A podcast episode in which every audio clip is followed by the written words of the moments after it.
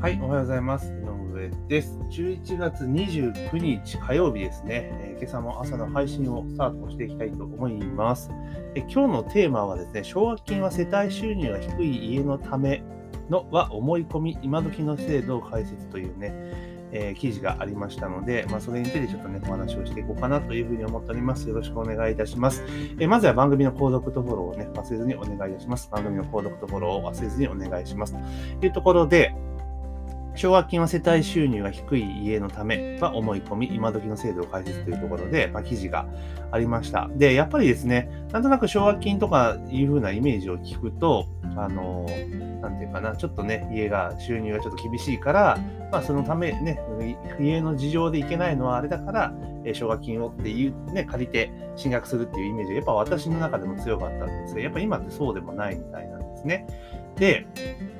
まあ、奨学金っていうイメージで行くと、なんか、今だとね、奨学金借りて大学に行くと、卒業したら、え数百万の借金を抱えた状態で、まあ、社会に出される。で結構なんか、なんかも大問題的に報じられるケースが結構多かったりするような気もするんですね。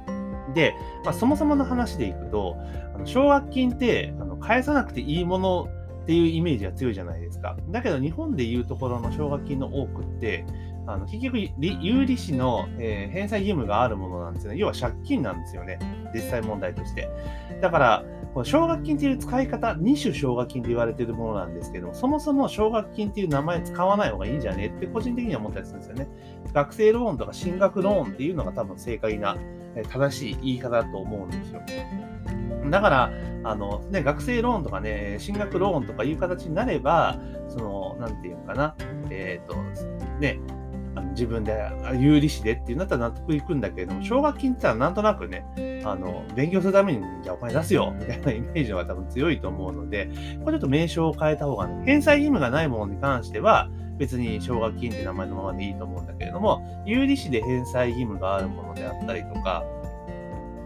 まあ、無利子でもやっぱ返済義務があるもの、要は借りて返さなければいけないもの、返還義務があるものに関して、返済義務にかんかん？返済義務が必要なものに関しては、まあ、奨学金で名称使わない方が私はいいんじゃないかなというふうに思います、実際のところ。でただ、現状の制度の中でいくと、奨学金を支給、受給している学生の割合が、えー大学4年生の、4年生の昼間ですね、49.6%、短大は56.9%。まあ、だから2人に1人は借りているという、だからもう、なんていうのかな、今ってもうその奨学金を借りて、えー進学するっていうのはもう当たり前になっているというところなんですね。で、実際のこの本来の意味での奨学金である返済義務がないものってあるじゃないですか。要はね、出してくれるもの。で、そんなところでいくとやっぱ競争率めっちゃ高いわけですよね。で、もちろんその行政とかもやっている制度ってあるんですけれども、行政周りがやってるものってのは基本的には世帯所得とかで切られちゃうから、ほんの収入が低い人っていうところがメインになっちゃうんですよね。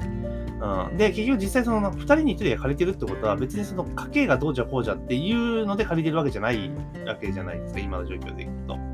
だから、そうなってくると、じゃあ、その返済義務のない奨学金って言ったら、もうなんか返せない。じゃあ返せないっていうかさ、借りれないわけですよ。門が狭すぎて。若干名とかだから。うん、ってことを考えると、まあ、ここの、なんつうのかな、あの、返済義務のない、えー奨学金自体をこう増やすか、広げていくか、もしくはそもそも今の、その、なんていうんだろう、大学が、これは私自身思ってるんですけど、あの、大学自体がね、あの、なんかもう、高校みたいな感じになってるじゃないですか。なんかもう行くのは当たり前みたいな感じになってんすよ、今って。昔って、なんだろう、大学進学率で言ったら多分5割、5割、そう言ったの6割、5割ぐらいだったような気がするんですよね。4割かな。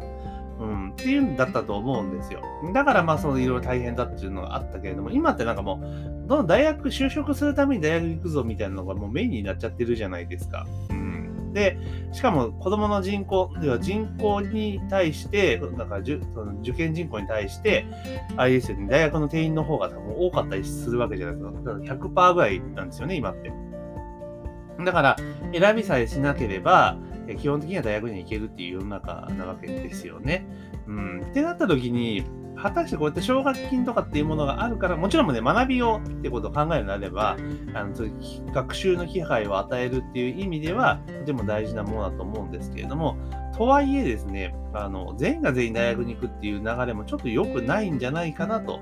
え個人的には思うんですよね。で、結局、大学ね、要は高校卒業して、大学に行って、それから就職っていうのはもう普通に一般的な流れになっちゃってるじゃないですか。だからなんかもうね、新卒で採用するありきで動いているわけですよ。だから、これやっぱり変えて、私自身が思うのは、高校、だから奨学金とかじゃなくてね、だから例えば高校卒業したら、一回就職すると。ね、地元企業だ何でもいいから就職する。ね。で、就職して、で、それで3年とか4年とか、まあ、社会経験積むと。だから18で卒業、高校3で卒業して就職したとしたら、19、20、21、22歳。だから普通の人が大学4年間行く期間を、例えば、えー、就職する。ね。就職していくと。で、就職4年経ったら、大学に進学する。で、その時の原資っていうのは、別にその、なんて言うんだろう。えっと、そのその間働いた分のね、給与とかがあるわけだから、それを、あの、なんていうのかな、ストックしておいて、で、それで進学すればいいわけじゃないですか。お金ね、自分で学費は自分で稼ぐみたいな。で、そうすれば当然自分で稼いだお金なので、絶対勉強するんですよ。どこまででも親が親が出したお金だと甘いんですよねっていうことを考えると効率的だなと。で、そのまま、例えば、と、その学生の選択肢があって、4年間勤めた後、後で修士で4年間勤めて、まあ、大学進学した後に、あの、じゃあ4年後就職するときに、例えば元の会社に戻るっていうのも選択肢の一つとしてあって、またそこから就職活動して別のところに行く。まあ、個人的には別のところに就職活動しに行くっていう方が、まあいいような気がするんですよね。で、それで、例えば、そう言って、えー就職して4年間行って、え大学受験して、え大学受験も当然あれですよ、学科試験とかじゃなくて、えちゃんと面接とかね、AO みたいな入試にしといて、で、それで行くって形にするじゃないですか。で、それでもし4年後に、例えば勤めて大学進学して卒業して、就職で戻ってこなかった場合、ね、それは会社からすれば4年間教育をしてって、出荷してって帰ってこなかったら、うーってなるじゃないですか。で、そういうところに国が、あの、支援したらいいんですよ。例えば、その新卒採用ね、だからそうやって次世代の人材を育てるための要は投資をしてくれた会社じゃないですか。かそういうところに補助金つけるとかだったら、うん、なんとなく合点がいくわけですよ。ね。そしたらまたそこの会社っていうのは新しく採用して、教育をして、大学行かしてっていうふうにやっていけば、すごくね、大学で学びもすごく深まるし、で、しかも、社会経験あってが、問題意識を持って勉強するから、学校での学びって全然違うと思うんですよね。だって4年間仕事した上で行くわけじゃないですか。そうすると自分が興味関心があるものってある程度見えてくるから、で、そしたらミスマッチみたいなのがなくなるわけですよね。4年間しっかり勉強して、で、就職してっていくと、すげえ戦闘力の高い、え社会人を生み出すことができるんじゃないかな。だからそれでだって、22で進学したとして、そこから4年間26じゃないですか。ね。で、まあ、社会人がそこ26で卒業した後に社会人経験ゼロカウントじゃなくて、就労経験ありだから別に新卒採用である必要って全くないわけですよね。っていうことなんですよ。だから、そういった仕組みにしていけば、別に奨学金という制度がなくても進学はできるんじゃないかなと、私自身は結構思ってたりはしますよというところなんですね。で、まあ、その、あとはもうそういったふうに制度を変えるというところなんですけど、で、実際のところ、じゃあ、えー、有利子の奨学金ってよく知らなかったんですけど、えっと、あれなんですね、やっぱ低金利なんですよね。なんか、対応率だけでいくと、えー、利率だけでいくと、奨学金は0.3%程度。めちゃめちゃ安いじゃないですか。って考えたときに、あれなんですよ、これ、まあ、もちろん奨学金なんで親、親がじゃなくて本人が就職を返すっていうのが大前提なんだけれども、でもすごく思うのが、例えば、今で、まあ、今後ね、ちょっと今、インフレモードに入りつつあるから、金融緩和が終わってしまえば、当然金利って上がっていくじゃないか。そこでもこの金利、利率が維持されるのであれば、ですよ、あればですよ。例えば、親が子供の進学費用のために、まあ、お金貯めてるわけですよ。ストップしてるわけじゃないですか。ね。で、それを、大学進学に行くためにそのままドンと使ったら、その子供の投資で終わっちゃうわけじゃないですか。まあだったら、奨学金借りて、ね、大学のその学費に関しては奨学金を借りると。で、えー、その例えば奨学金借りた金額の同等の金額っていうのは多分親がストックで持ってるわけじゃないですか。で、それを、まあ一番賢いのは、それをもうね、インデックス投資とかで、投資信託とかで、例えば5年とか10年とかで運用しといた方が、まあ、当然いいんだけれども、でもじゃあそれでいけば、例えばその親がストックしたやつを、まあ、そのまま払う払うよりも、例えば奨学金を借りて、有利子のあったとしても0.3%だったら、有利子のものを借りて、で、その間、親が当初、進学のためにストックしていたお金を投資信託で運用する。えー、ドルコスト平均法でね、えコツコツと積み立てていくっていう形にしていけば、例えば4年間、まあ4年間の期間短いけれども、少なくとも投資信託とインデックス投資で運用していけば、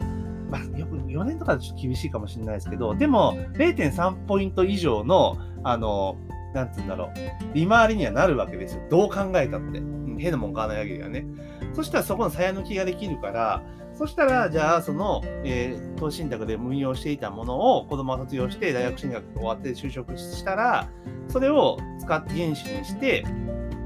もちろんだから子供自身が自分で、あの、あれですよ、えっ、ー、と、なんだ、返済していくのでもいいし、だから、そのインデックスで貯めてた投資はもう使わないで、その子自体が、まあ、その継続でね、積み立て投資していけば、まあ、資産形成にもつながるっていうのもあるだろうし、まあ、学費として使うのもいいんだけど、そこで一回チャラにするっていうのはありだと思うんですよね。その親が本来学費で使おうと思ったものを、そのね、奨学金借りることによって、その期間、インデックス投資とかに回しておいて、でそこで、要は奨学金の利率より高い運用利回り、運用利回りがね、ゲットできれば、別にあれじゃないですか。利益、だから利子の分で実質負担ゼロですよねって話になると思うんで、まあ、そんな感じでやってたらいいんじゃないかなとちょっと思ったりはしました。今までってなんなんとなく投資って絶対危ねえぞっていう、うん、あれがあったんですけど、今っても状況変わっているじゃないですか。簡単に始められるから。だからそうしていけばいいんじゃないかなと。だからむしろ、大学卒業した時点で、えー、借金どころか、プラスアルファお小遣いもあった状態で社会人スタートできるっていうところも、可能性としてもあるわけなんですよね。で、例えばこれがじゃあ、その親から子供に資産をある意味移すってことにもなるわけじゃないですか。ね、だから例えば、ね、インデックス投資になれば本当にね、10年とか20年とかって長期間で積み立てた方が絶対いいので、例えば、その親がその大学進学期間中に、その小学、本来、繰り返しになりますが、学費で使おうと思ったものをインデックス投資で回していって、で、4年間運用すると。で、4年終わった時点で、子供がしっかり就職できれば、えー、まあ別に就職で、の期間で、あの、ずっとこう払っていく、返済していくっていうのも全然いいんですよ、低利率だから。だけど、その部分、その、なんてうんだろう、えっ、ー、と、投資、インデックス投資で試した部分っていうのがあるわけだから、そうするとまあ運用続ければいいわけですよね。でもそれまでは、親がそのドルコスト平均法で、えー、奨学金と同等額をね、えー、毎月毎月積み立てたものを、じゃあ本人が社会人になった時に、もちろん返済と同等に、あの、そのインデックス投資って続けていったら、当然負担は増えるけれども、でもそのインデックス投資分っていうのは別に貯金みたいなもんなので、でそれがずっとね、例えば40歳ぐらいまでにこうバーッと続けていけば、それこそま額にもよるけれども、1000万ぐらいは絶対なるわけですよね。だって、えー、26、20じゃ22歳から始めて約18年ですよね。積み立ててったら、まあ、下手したら本当にまあ、1000万は大げさかもしれないけれども、まあ、5、600万にはなるわけですよね、絶対にね、なっていくので、まあ、そんな形でやっていくのが、まあ、いいんじゃないかなと、個人的には思ってます。0.3%ってめちゃめちゃいいっすよねっていうふうに思ったりします。はい。だこういうのってやっぱり金融に関しての知識があるなしっていうのは大きいんだろうなというところです。だってこれって、さっきのやり方で言った見方を変えれば、ある意味、えー、お金を借りて投資をするのと一緒なわけじゃないですか。で、それもしかも、すごい低利率で借りれると考えたら、で、別にね、使途としては、あれ、あれですよ、奨学金で借りたものをそのまま、あれですよ、あの、投資に回しちゃダメですよ。だからその分、だって子供が進学する前提で親はお金貯めてるわけだった家であれば、その親が試すお金を使わないでやってたらいいわけじゃないですか。で、しかも子供のために使おうと思って貯めてたお金なんだから、ゆくゆくは子供にお金を移さなければいけないわけですよね。で、でそれをずっとやっちゃうと、あの、なんだ、贈与とかになっちゃうので、だったらね、例えば年間110万円もやったら非課税で贈与できるから、その範囲内で、例えば投資信託とか買っときゃ、別にね、子供名義の、だから証券口座作って買っときゃいいだけじゃないですか。